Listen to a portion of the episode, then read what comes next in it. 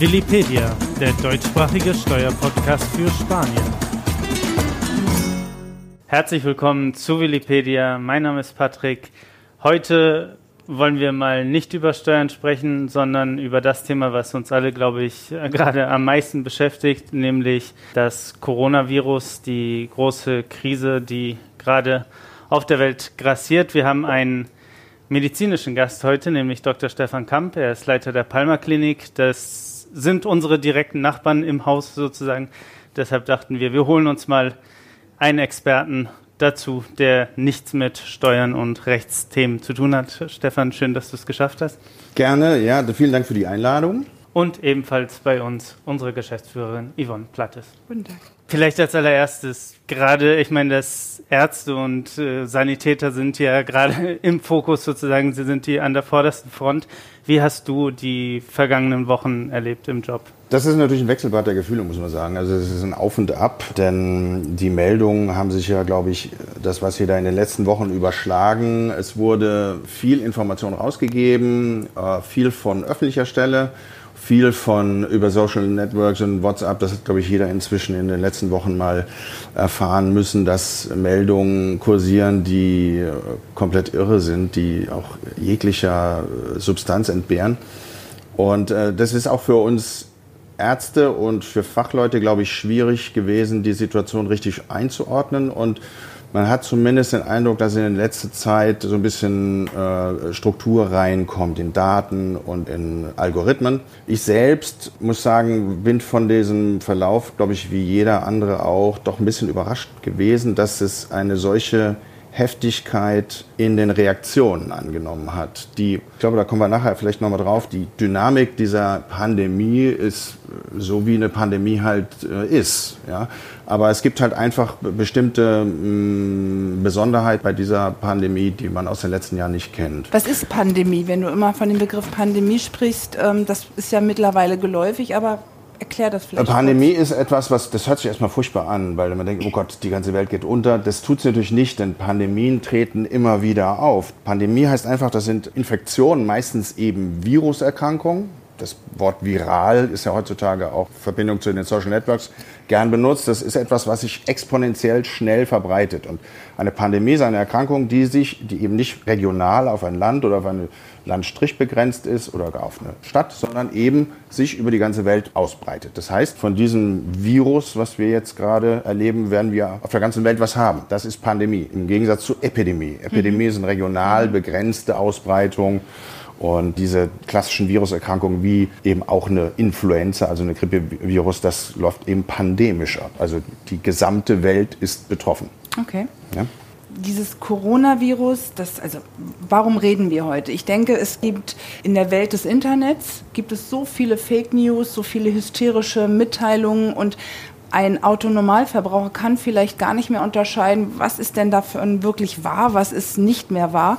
Fangen wir vielleicht auch mal einfach an, was ist denn dieser Coronavirus eigentlich? Wie muss man sich das vorstellen und was ist tatsächlich wahr und was ist nicht wahr? Vielleicht könntest du da noch mal ein bisschen was drauf darauf eingehen? Okay, also äh, ich denke, Virus ist erstmal etwas Schön ist mir mit Terminologie kann das das Virus und der Virus, das ist, wird ja auch immer ein bisschen durcheinander geworfen. Das hat jetzt zwar keine direkten Konsequenzen für die Medizin, aber ein Virus ist etwas, das ist kein richtiges Lebewesen, sondern das ist etwas, was sich immer im Körperzellen vermehrt. Das ist angewiesen auf einen Wirt.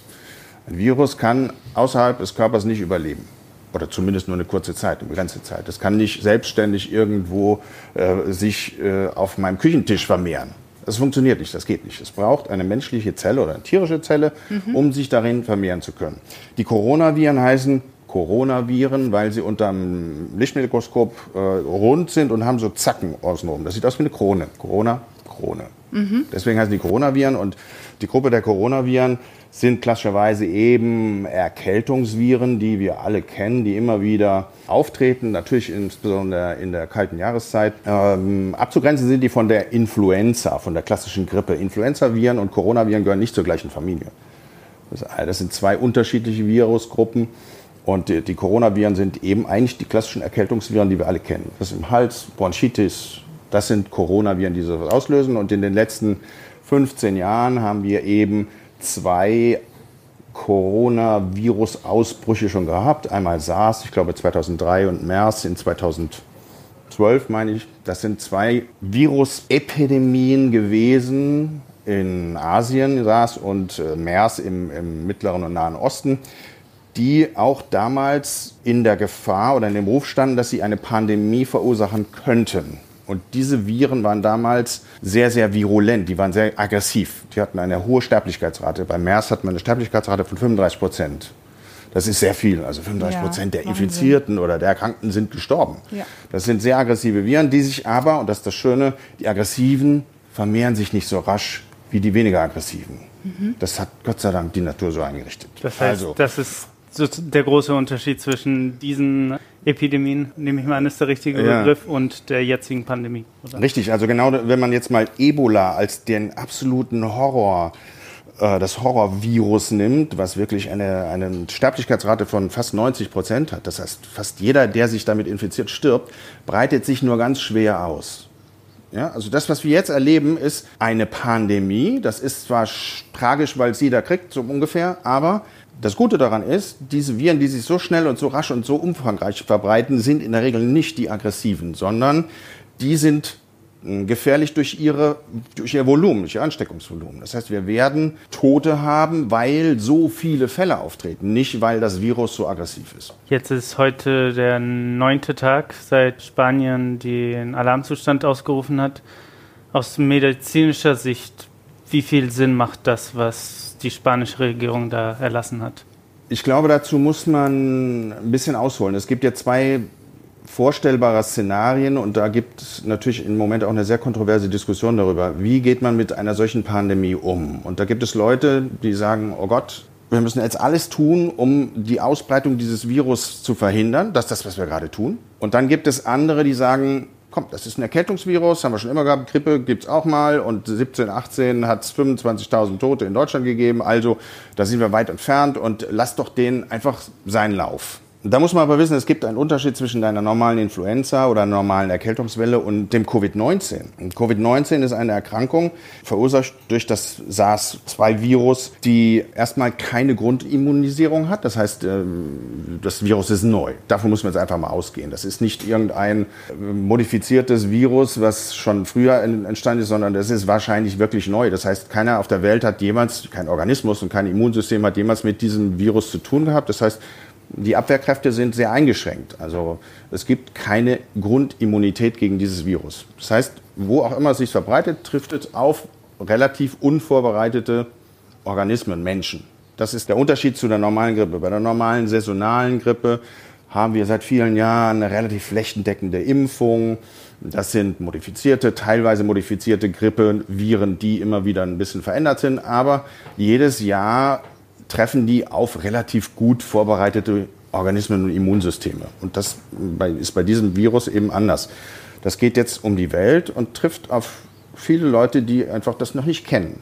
Ja, und damit eben erstmal ihre Immunität aufbauen müssen. Also zu sagen, wir lassen dem mal freien Lauf, das wäre sicherlich wenn man sich jetzt mal die Szenarien durchrechnet, wie viele Tote man unter Umständen erwarten könnte, wahrscheinlich nicht der richtige Weg. Aber wir werden es nie wissen. Wir haben jetzt diesen Weg eingeschlagen in Europa und auch in den USA und auch in Asien. Das hat seinen Grund. Wir haben keine Vergleichsgruppe.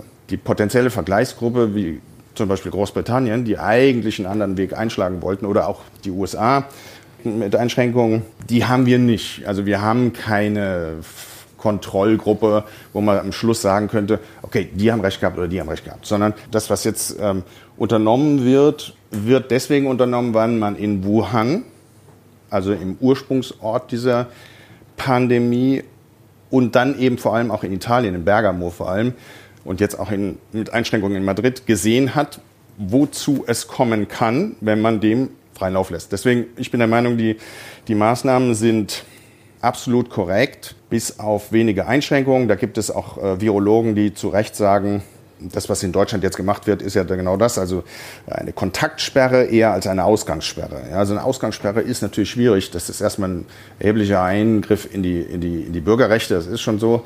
Und äh, je länger das dauert, desto mehr Kollateralschäden kriege ich da zu natürlich. Also wenn ich die Leute einsperre, auf Deutsch gesagt, dann werden die irgendwann unleidig. Die, die, und, die äh, psychologischen Folgeschäden. es, ist auch, es ist auch aus meiner Sicht nicht, nicht notwendig, jemanden nicht auf die Straße zu lassen. Wenn jetzt alle Menschen so vernünftig wären, zu sagen, okay, wir halten uns genau an die Vorschriften, in dem Falle eben tatsächlich mal Kontakte vermeiden, Großkontakte vermeiden und eben versuchen, niemand anzustecken, das kommen wir nachher vielleicht nochmal drauf, dann wäre ein Ausgangssperre sicherlich nicht notwendig.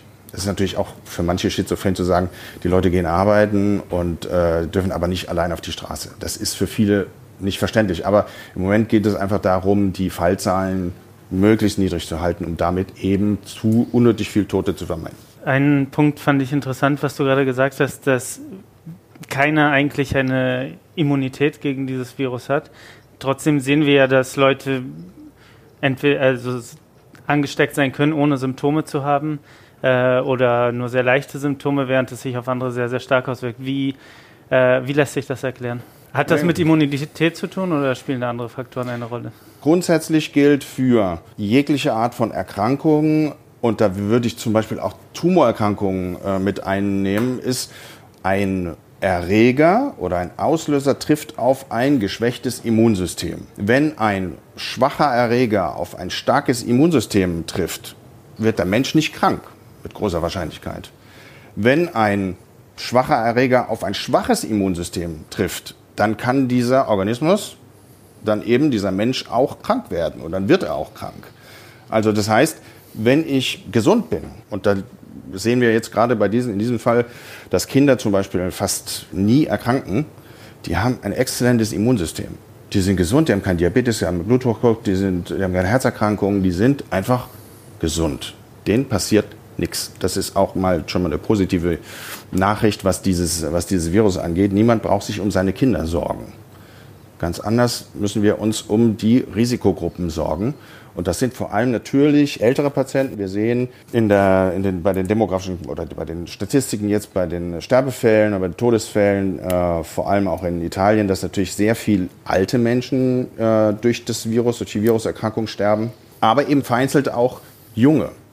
Das sind aber äh, untere einstelliger Prozentbereich. Drei, vier Prozent sind junge Patienten. Aber es sterben 25-Jährige.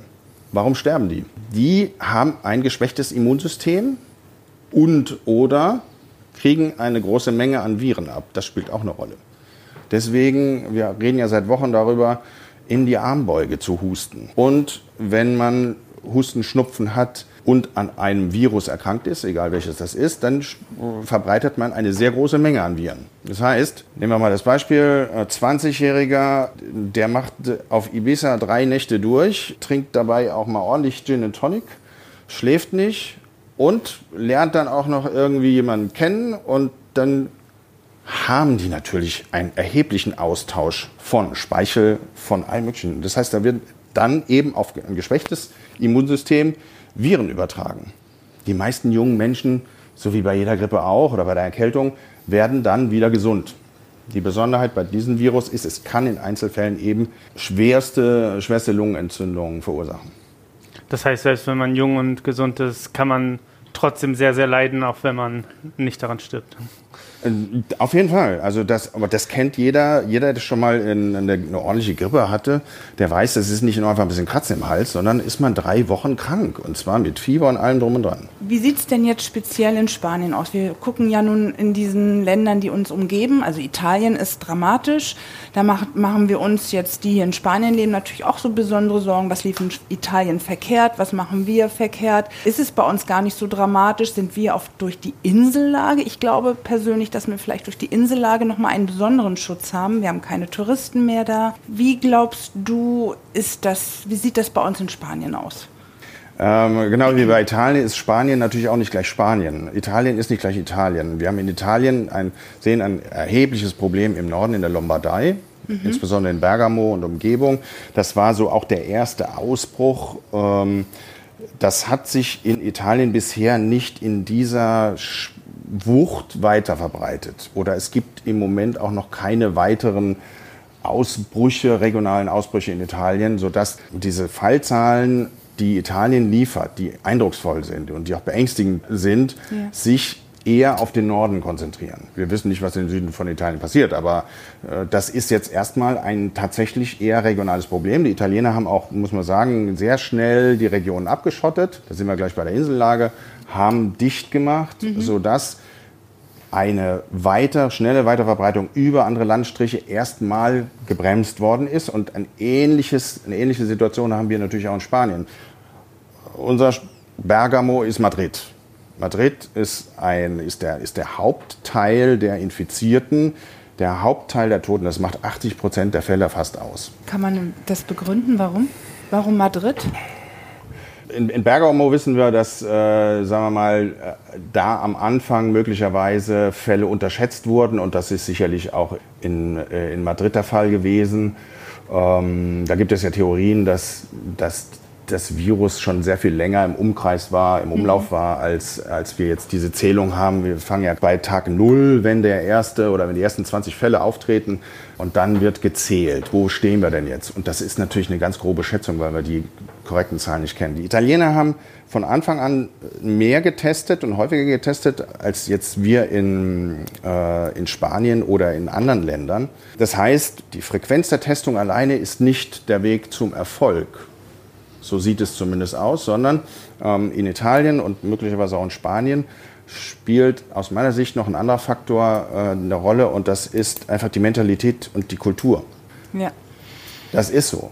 Wir haben natürlich in Italien eine Kultur der Nähe, der, der, des körperlichen Kontaktes. Äh, Begrüßung in Italien und Spanien ist komplett anders als in Deutschland oder in Großbritannien wir in, in, die deutschen oder die nördlichen Länder gehen sehr viel mehr auf Distanz. Wir sind distanzierter, wir sind sowieso schon sozial distanzierter als Spanier, Italiener, Franzosen. Klar.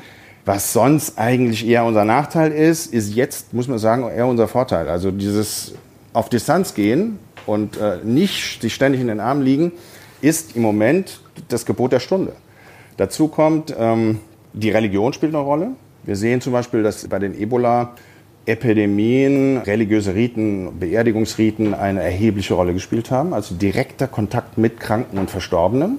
In einer Kultur, die solche Nähe hat, kann man den Leuten nicht klar machen, dass sie ihren schwerkranken Eltern oder Kindern oder Angehörigen fernbleiben sollen. Das, das funktioniert nicht. Und das funktioniert eben auch in Italien schwer, wenn der Papst sagt, wir brauchen zwischenmenschliche Wärme und Beziehung und Nähe dann ist das gut gemeint, da war der falsche Rat. In dem Moment sicher, mit Sicherheit. In diesem, ja. in diesem Moment genau das Falsche. Der Ratschlag an die Priester, zu den Sterbenden und zu den Kranken Hausbesuche zu machen, und das geht ja nicht von der Türschwelle aus, hm. war der falsche Rat. Das ist etwas, was grundsätzlich menschlich und verständlich und gut ist, aber nicht jetzt. Hm. Also die, diese zwei Faktoren spielen sicherlich eine Rolle. Die Italiener haben äh, so rein politisch nicht viel falsch gemacht, muss ich sagen, denke ich. Das ist, die haben sehr früh abgeregelt, die haben sehr früh eine Ausgangssperre verhängt, aber das, wir wissen nicht, wie der Verlauf war von Anfang an. Wahrscheinlich die, die Dunkelziffer an Infizierten ist ja sehr viel höher. Und äh, wir wissen nicht wirklich, wo die Italiener in ihrer Evolution dieser Erkrankung jetzt stehen. Also das, das, das kann man nur abschätzen. Aber ich glaube, dass die, die kulturellen Einflüsse eine erhebliche, eine erhebliche Rolle spielen. Und wie, du glaubst nach wie vor, dass wir Insellage Spanien wir hm. eigentlich noch vielleicht in Anführungsstrichen auf der Sonnenseite sind? Ich glaube, ich glaube, das kann durchaus ein großer Vorteil sein. Ne? Das ist, wenn man jetzt davon spricht, dass eben Bergamo sehr früh abgeriegelt wurde, haben wir natürlich äh, die Hotels zugemacht, äh, die Flüge sind reduziert worden, der Verkehr nach innen und außen ist sehr viel besser kontrollierbar. Wenn ich in Madrid ja. habe ich ein riesiges Hinterland. Ich habe überhaupt keine Kontrolle, wer da rein oder rauskommt. Das ist in Mallorca natürlich anders. Dazu kommt, dass wir natürlich hier in Mallorca durch diese Unmengen von Touristen, die wir jedes Jahr im Sommer haben, von der, von der Infrastruktur besser aufgestellt sind, mehr mit Massenanstürmen zurechtkommen als jetzt in der Extremadura oder sonst wo. Das gilt natürlich auch fürs Gesundheitssystem. Wir haben Son Espaces als äh, Zentralkrankenhaus, was im Grunde absolut überdimensioniert ist, was über viele Jahre ein Problem dargestellt hat für Ibis Salut, rein, rein finanziell, was jetzt aber Ibis möglicherweise... Vielleicht für die Hörer ist der balearische Gesundheitsdienst. Die Gesundheitsbehörde, ähm, die mit, mit Sones Bassis ein, ein Krankenhaus zur Verfügung hat, was sicherlich sehr viel mehr Kapazitäten hat, als das Mallorca im Winter eigentlich braucht was uns jetzt natürlich zugutekommt. Ja, die äh, Intensivstation ist eine sehr, sehr große, eine der größten Intensivstationen des Landes. Äh, wir haben in Sonjatza, in dem zweiten großen Krankenhaus, ebenfalls eine sehr große Intensivstation. Wir haben in den, äh, schon seit letzter Woche sind, laufen die Vorbereitungen in den privaten Krankenhäusern, die inzwischen seit über einer Woche in sehr engen Kontakt mit der Gesundheitsbehörde zusammenarbeiten und extrem vorbildlich sich äh, aufgestellt haben. Ich habe Anfang letzter Woche die, die letzten, äh, sagen wir mal, elektiven, äh, geplanten OPs durchgeführt in, in der, in, im Hospital Queron. Oh, muss sagen, das war sehr, sehr, sehr, sehr, sehr organisiert, sehr gut strukturiert. Also die sind wirklich gut vorbereitet. Das müssen sie auch sein, weil wir werden sicherlich nochmal einen Anstieg der, der Fallzahlen haben und wir werden auch hier auf Mallorca natürlich eine Anzahl oder ein Ansteigen der, der, der, der Todeszahlen haben. Aber es gilt eben, das in einem Rahmen zu halten, der vergleichbar ist mit einer sonst auch schweren Grippeepidemie. Wie viele Zahlen weißt du ungefähr, wie der Stand auf den Balearen ist? Also wir haben heute Oder Morgen äh, auf den Balearen acht Todesfälle bisher. Nein oder neun und haben etwa knapp 400 äh, nachgewiesene infizierte Fälle. Das heißt, ähm, das ist auch was die Sterblichkeitsrate angeht, sicherlich noch sehr, sehr, sehr überschaubar. Äh, das wird sich natürlich noch dramatisch ändern. Also wir werden natürlich einen, einen deutlichen Anstieg haben, aber dafür sind eben auch Kapazitäten freigemacht worden. Also ich habe ähm, am Sonntagmorgen ähm, noch mit dem Leiter der Intensivstation in der, im Hospital Geron gesprochen der, der gesagt hat, wir bereiten uns einfach mal auf das Schlimmste vor, dann kann uns nicht mehr so viel passieren. Beziehungsweise das ist, der, das ist das Gebot der Stunde, mhm. was ja auch in Deutschland gemacht wird. Es werden Messegelände umgerüstet mit Feldbetten und, und, und. Einfach um den potenziellen Ansturm gerecht zu werden. Wenn er sagt, das Schlimmste, was ist das Schlimmste? Das Schlimmste ist kann das, was in Bergamo passiert ist. Das ist das ja. Schlimmste, was passieren kann. Also das ist vergleichbar oder vielleicht sogar schlimmer gewesen als in Wuhan. Wenn die Gesundheitssysteme kollabieren, dann stockt einfach der Algorithmus für die normale oder die, die, die Standards verändern sich von einem auf den anderen Mal. Und dazu kommt, es werden natürlich auch Ärzte krank und Pfleger krank und, und, ja. und, und, und. Ja. Ich habe äh, gestern dem, dem Leiter der Intensivstation angeboten, dass äh, die, auch die Ärzte von der Palmer Klinik, wir, wir tragen uns in Listen ein von, äh, von der Ärztekammer. Das heißt, wir sind dann auch, wenn es notwendig sein sollte, auf Abruf zur Verfügung. Ich habe mich der Intensivstation zur Verfügung gestellt. Die haben gesagt, dass, äh, es, ist, extrem gut zu wissen, dass, dass sie zur Not, wenn tatsächlich die Situation wie in Italien eintreffen sollte, dass eben auch Pflegepersonal und Ärzte fehlen, dass man eine Informationskette losdrehen kann und sagen, jetzt los. Wir haben den Protokolle alle schon besprochen die Einstiegsszenarien für die Inkorporierung für Ärzte in das, in das staatliche System. Da ist die Zusammenarbeit eigentlich wirklich gut. Ich bin da sehr, sehr beeindruckt gewesen, dass das alles sehr strukturiert läuft. Wo wir gerade dabei sind bei den Ärzten, ein Thema, was ja häufiger zur Diskussion stand, war der Mangel an Schutzmaterialien, sei es Masken, sei es Handschuhe. Wann sollte man sozusagen als Normalbevölkerung Schutzmasken tragen, wann nicht? Wann ist es besser, wenn man irgendwie 20 zu Hause hat, sie dem Krankenhaus zur Verfügung zu stellen? Also grundsätzlich gilt natürlich, Schutzmasken werden in den nächsten vier bis sechs Wochen vor allem natürlich auch in den Krankenhäusern vermehrt gebraucht werden. Wer jetzt auf einer Finca in Al-Qaida oder in, in der Tramontana wohnt, der wird mit dieser ganzen Problematik herzlich wenig zu tun bekommen. Aber die Ballungsräume sind ein Problem. Und natürlich innerhalb der Ballungsräume die Krankenhäuser und in den Krankenhäusern natürlich die Intensivstationen und die Pflegestationen, wo vorwiegend eben Covid-Fälle behandelt werden. Das heißt, die Leute brauchen das Material. Wer jetzt noch außer Klopapier auch noch Mundschutzmasken hat, sollte die, wenn es irgend geht, natürlich den Gesundheitsbehörden zur Verfügung stellen. Wir haben ja in der letzten Woche, der Bundesgesundheitsminister Spahn hat ja Lieferungen nach Italien freigegeben. Das sind äh, vor allem natürlich Einmalmaterial, Schutzmasken, aber auch äh, Beatmungsgeräte, die nach Italien geliefert werden. Das heißt, wir haben natürlich auch das Glück, dass die Produktion wieder anläuft. In, in, in Bayern und in anderen Gebieten in Deutschland werden, äh, werden Mundschütze und, und Gesichtsmasken produziert, und zwar rund um die Uhr. China liefert Atemschutz und Gesichtsmasken. Die haben ihre Produktion so gut wieder aufgenommen. Das ist eben auch eine Meldung, die uns sehr hoffen lässt. Ja, das mhm. heißt, die haben jetzt ein Vierteljahr sind die wirklich uns durch voraus, eine ja. schwere Zeit äh, gegangen. Aber in China gibt es nur noch ganz wenig Neuerkrankungen, die äh, sich auch lokal nicht ausbreiten. Also China unterstützt uns inzwischen, das ist sehr positiv. Deutschland liefert, äh, der, der Bedarf ist eigentlich gedeckt. In Spanien gibt es im Moment noch keine kein Notstand an, äh, an Material. Das kann aber eintreten, aber auch dann sind die Lieferketten natürlich. Aus China haben wir innerhalb von weniger als 24 Stunden das Material bekommen. Ja? Und, und, das, und aus Deutschland ist das eine Frage, das wissen wir alle, von zwei Stunden, dann kommt drei Laster äh, Material. Das ist so. Wenn ich jetzt hier in Palma in den Supermarkt gehe, brauche ich dann eine Maske? Nein.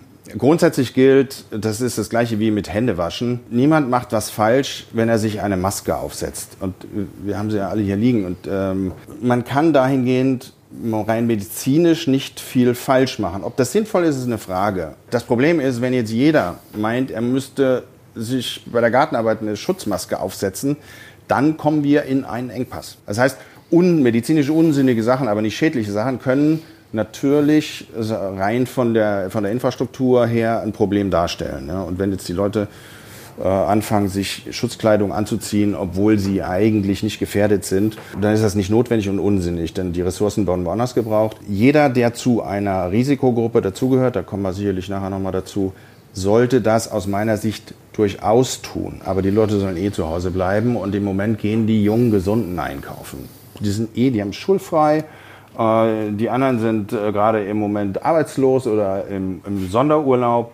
Das ist jetzt das ist der Generationenvertrag, den wir immer haben. Der tritt jetzt in Kraft. Also die Alten bleiben zu Hause, die Kranken bleiben zu Hause, die Gesunden machen die Arbeit und sorgen dafür, dass von den Risikopatienten niemand angesteckt wird. Und die Gesunden haben auch die Pflicht, dafür zu sorgen, dass sie im Moment möglichst auch nicht krank werden. Denn ich habe das meinem eigenen Sohn äh, am Wochenende gesagt, der, der seine Slackline im Garten gespannt hat und äh, einen Speerwurf gemacht hat und sagt, pass auf, wenn du dich jetzt verletzt, dann wie setzt du selbst eine Kette in Gang, die Ressourcen verbraucht. Das heißt, ich muss mit dir im Zweifelsfall in die Notaufnahme, ganz abgesehen davon, dass man heute jetzt nicht in die Notaufnahme möchte. Wie muss sich ein Arzt um dich kümmern? Es muss sich eine Schwester um dich kümmern. Du brauchst Medikamente, du brauchst Verbandsmaterial. Das wird im Moment für andere Leute gebraucht. Also deswegen gilt auch für gesunde junge Leute, im Moment bitte keine Risikosportarten keine verletzungs- oder erkrankungsgefährdeten Geschichten. Im Moment sollte jeder möglichst sehen, dass er gesund bleibt. Dann ist auch für alle was da. Wenn ich jetzt, also wann glaube ich zu wissen, könnte ich vielleicht selber Corona haben oder nicht? Ich huste ein bisschen, ich habe vielleicht ähm, ein bisschen Kratzen im Hals. Wann muss ich mir selber die Frage stellen? Und ich glaube, da stellen sich ja viele Leute die Frage, bin ich jetzt infiziert? Muss ich irgendwo hingehen? Wo gehe ich hin? Oder kann ich da ganz entspannt abwarten, weil das wird nicht sein? Oder das sind so diese, auch diese unterschiedlichen Informationen, die man teilweise bestückt bekommt. Grundsätzlich gilt, Risikopatienten, Risikogruppen müssen sich sehr viel schneller und intensiver orientieren und informieren als jemand, der gesund ist, keine Vorerkrankungen hat und jung ist. Also, wenn ein 20- oder 30-Jähriger, der ansonsten komplett gesund ist, Kratzen im Hals hat oder Husten und Schnupfen hat, dann bleibt er zu Hause, kuriert sich aus. Dafür gibt es verschiedene Maßnahmen, die eigentlich jeder kennt. Also was mache ich, wenn ich erkältet bin? Ja? ja genau. Hausmittel. Mhm. Ja? Wir haben auf unserer Homepage und auf unserer Facebook-Seite dazu jeweils auch nochmal Informationsblätter vom Robert-Koch-Institut äh, gepostet. Da kann sich jeder auch nochmal einzeln informiert. Wir haben die so ein bisschen sortiert an was Relevanz angeht und was die Wichtigkeit für die Allgemeinbevölkerung angeht. Also wenn ich normale Erkältungssymptome habe als gesunder junger Mensch, bitte nirgendwo anrufen. Die Telefone laufen eh heiß. Ja. ja? Wenn ich zur Risikogruppe gehöre, also wenn ich über 60 bin, Wenn ich Vorerkrankungen habe, insbesondere Zuckererkrankung, Diabetes mellitus, wenn ich einen Bluthochdruck habe und Blutdruckmedikamente nehmen muss, wenn ich eine Lungenerkrankung, eine Lunge, chronische Lungenerkrankung habe, wenn ich Raucher bin, dann habe ich sowieso per Definition eine chronische Lungenerkrankung, muss ich etwas hellhöriger sein. Warnzeichen ist Fieber, also Temperatur deutlich über 38 Grad ist ein Zeichen dafür, dass ein Erreger, und das muss jetzt nicht das Covid-19-Virus sein, sondern das kann ja alles andere sein, aber dass ein Erreger im Körper zirkuliert und sich vermehrt. Fieber ist ein Zeichen von einer starken Vermehrung eines Erregers. Da kommen wir normalerweise mit zurecht. Wir kennen dieses Virus noch nicht gut genug, um zu sagen, hm, in welche Richtung geht das. Mhm. Und wenn jemand ein Risiko hat, muss er bei Fieber hellhörig werden. Das gleiche gilt eingeschränkt für natürlich Husten, insbesondere den jetzt schon berühmten trockenen Husten. Also das, der klassische Fall, ich bin zu Hause, mir läuft die Nase in Strömen und ich, bei mir kommt gelber und grüner Auswurf hoch. Das ist mit großer Wahrscheinlichkeit keine Covid-19-Erkrankung. Schnupfen tritt bei Covid-19 selten auf. Wenn ich eine laufende Nase habe, ist das tendenziell eher ein Zeichen dafür, dass ich ganz normale Erkältung habe. Es kursiert auch irgendwie rum, frage ich jetzt bewusst, mhm. sehr, sehr starke Kopfschmerzen oder ähm, auch Bauchkrämpfe sollen auch Anzeichen dafür sein, dass man unter Umständen an diesen Erreger erkrankt ist. Äh, also erstmal die Wahrscheinlichkeit, dass wir uns mit diesem Erreger infizieren, ist sowieso hoch. In, der nächsten, in den nächsten 24 Monaten werden wir das sowieso alle kriegen. Aber die wenigsten davon, die wenigsten werden daran erkranken. Also Bauchschmerzen und vor allem so unspezifische Bauchschmerzen Kopfschmerzen, das, ist, das sind sehr unspezifische Symptome, die untypisch sind für Covid-19. Mhm. Covid-19 ist schwierig und gefährlich wegen einer Erkrankung der Lunge.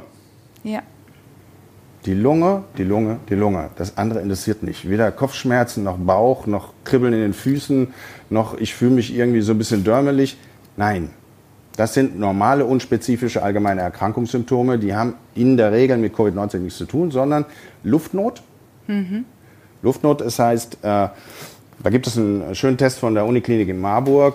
Äh, das hattest du mir am Wochenende zugeschickt. Das fand ich ganz nett, weil die sehr pragmatischen, hemdsärmlichen Test äh, eingeführt haben, gesagt, die, die, die schließen einen Patienten an die Sauerstoffsättigungsgerät an und lassen ihn dann einfach 30 Meter rasch und zügig laufen, sodass er ein bisschen was tun muss. Und wenn derjenige dann in schwere Atemnot kommt und dann mit der Sauerstoffsättigung sickelt, dann ist das ein Zeichen dafür, dass die Lungenfunktion eingeschränkt ist. Jetzt hat natürlich niemand von uns ein Sauerstoffsättigungsgerät zu Hause. Aber Luftnot über das normale Maß hinaus in Verbindung mit Fieber und Husten, da muss man natürlich hellhörig werden. Und dann macht das auch Sinn, anzurufen. Es macht dann keinen Sinn, ein Taxi zu bestellen, ja. mit allen anderen noch die Nachbarn einladen und dann in irgendeine Klinik zu fahren, sondern Telefonhörer 061 061 ähm, auch da haben wir auf der Homepage noch zwei, ähm, zwei äh, Festnetznummern, an, bei denen man anrufen kann. Grundsätzlich gilt, bei Verdacht, also wenn ich unsicher bin, dann nicht unbedingt 061 anrufen und auch nicht die 112. Das sind Notrufnummern auch weiterhin, sondern dafür gibt es zwei Festnetznummern, die wir nochmal äh, posten. Werden wir in der Beschreibung der Folge auch nochmal Genau, die, äh, die stellen wir nochmal ein. Und zum anderen kann sich jeder natürlich auch seinen, an seinen Pack, an seinen Centro de Salud wenden. Äh, normalerweise kriegt man dann dort auch jemand an die Strippe. Im Moment ist das natürlich schwierig, weil jeder da anruft. Aber grundsätzlich gilt bei Verdacht, wenn ich sage, oh, ich bin mir nicht so sicher, rufe ich nicht bei diesen zwei Notrufnummern an. Wenn ich Risikopatient bin, Husten und Luftnot habe und auch noch Fieber dazu habe, dann rufe ich die 061 oder die 112 an. Ja? Ansonsten stehen wir natürlich in der Palmer Klinik sehr, sehr gerne für Fälle, wo Unsicherheiten da sind, zur Verfügung. Also die Patienten können uns natürlich anrufen. Das ist kein Problem. Wir sind ja trotzdem da. Wir haben ja offen, wir sind da, wir stehen zur Verfügung. Und das ist viel Unsicherheit, das ist viel Informationsbedarf. Und dann einfach auch mal, wenn man sagt, naja, ich bin eigentlich nicht krank, aber ich, hab, ich war beim Skifahren und ich weiß nicht, was ich jetzt machen soll, anrufen. Und dann kann man die 95 Prozent aller Fälle kann man äh, beruhigen und die können sich zu Hause in aller Ruhe auskurieren.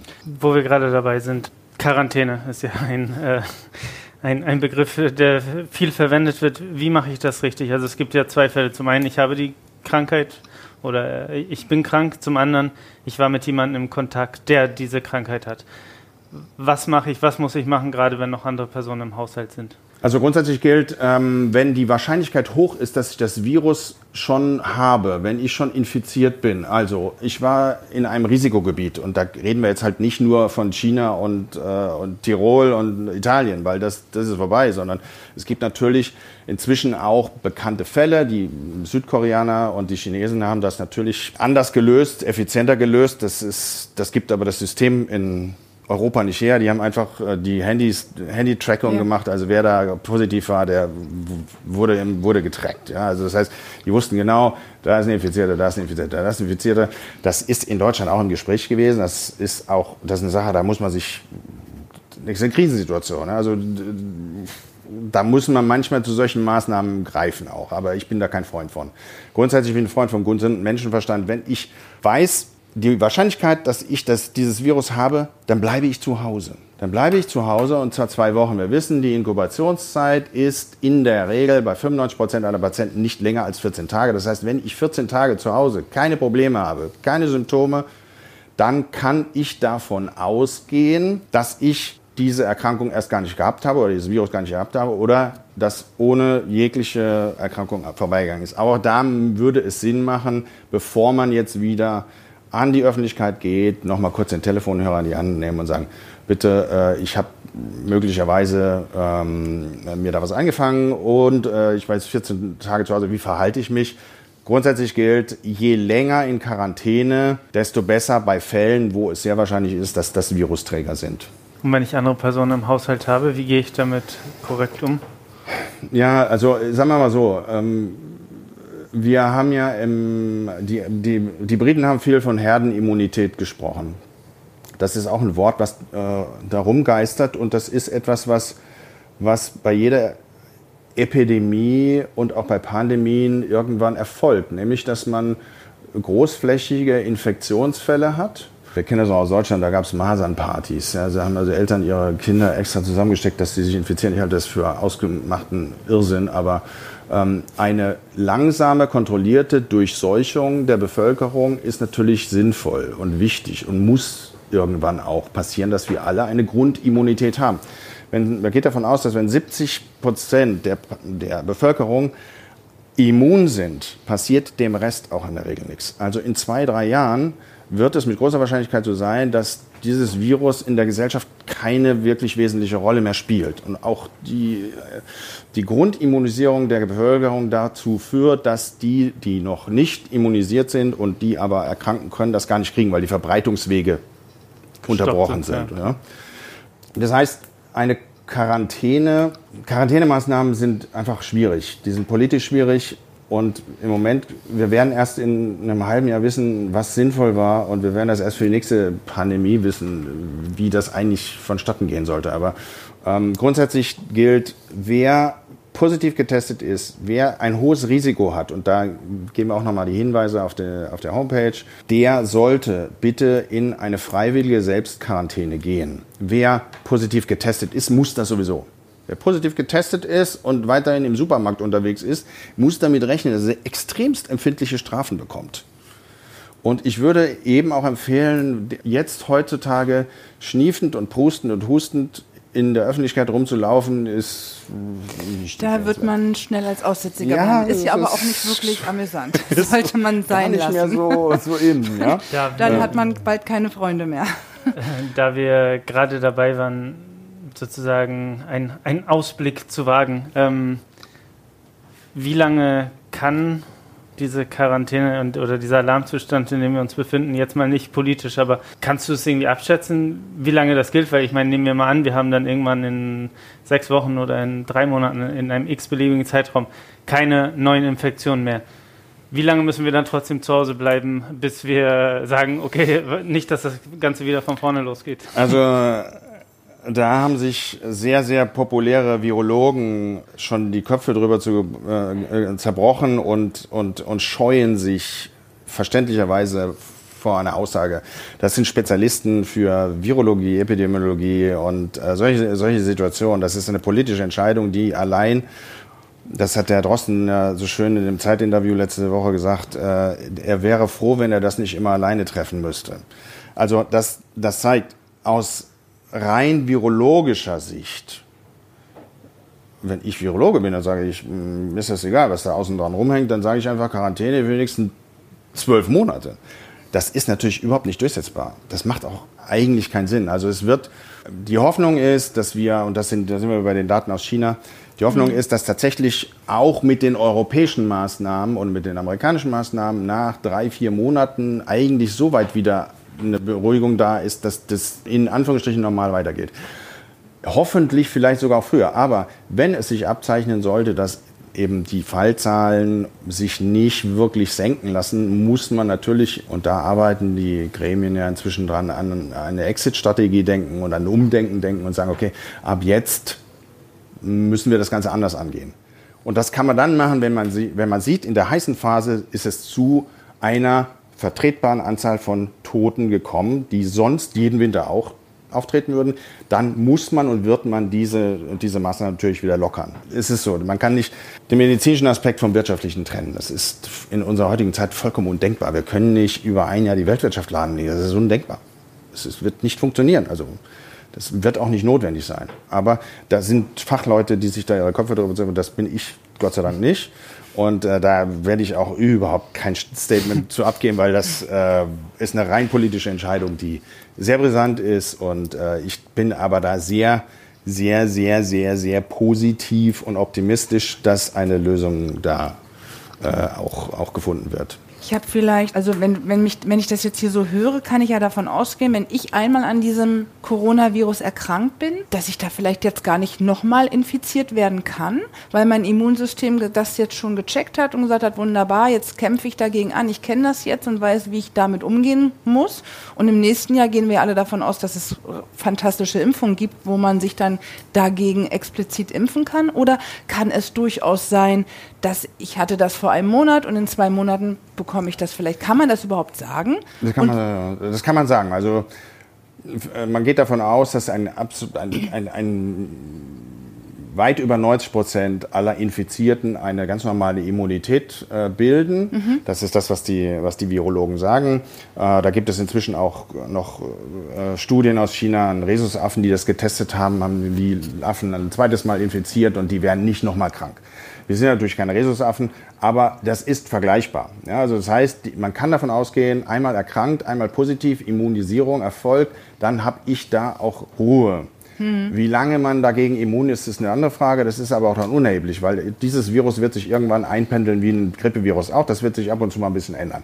Dazu kommt, dass ich bin der Meinung und ich bin fest davon überzeugt, Impfstoffe und Tests werden wir nicht erst in einem Jahr haben, sondern in drei Monaten. Okay. Ja, Im Moment sind die Voraussetzungen für die Medikamentenzulassung, die sonst extrem strikt sind. Deshalb, ja. Da müssen Studien gemacht werden. Da ja. gibt es eine Ethikkommission. Da muss das vor ein Gremium und das dauert und das dauert. Das wird im Moment sowas von hemdsärmlich gelöst dass okay. die, die Hersteller, und da geben wir vor allem ein Medikament, was für beim, beim äh, Ebola-Virus äh, entwickelt wurde, was leicht modifiziert wahrscheinlich eben für dieses Virus auch eingesetzt werden kann, das wird so viel schneller auf den Markt kommen, als das normalerweise möglich wäre. Also von da auch da kann man sicherlich, sagen wir mal, einen positiven Ausblick geben. Und ähm, wie gesagt, das, das ist aber Spekulation, weil auch da okay. bin ich jetzt nicht der Fachmann dafür. Aber ich habe am Wochenende mit einem äh, Kollegen gesprochen in Berlin und das ist ähm, sicherlich, es ist ganz klar, im Moment wird das sehr pragmatisch entschieden. Was ja gut ist in dem Absolut, Fall. absolut.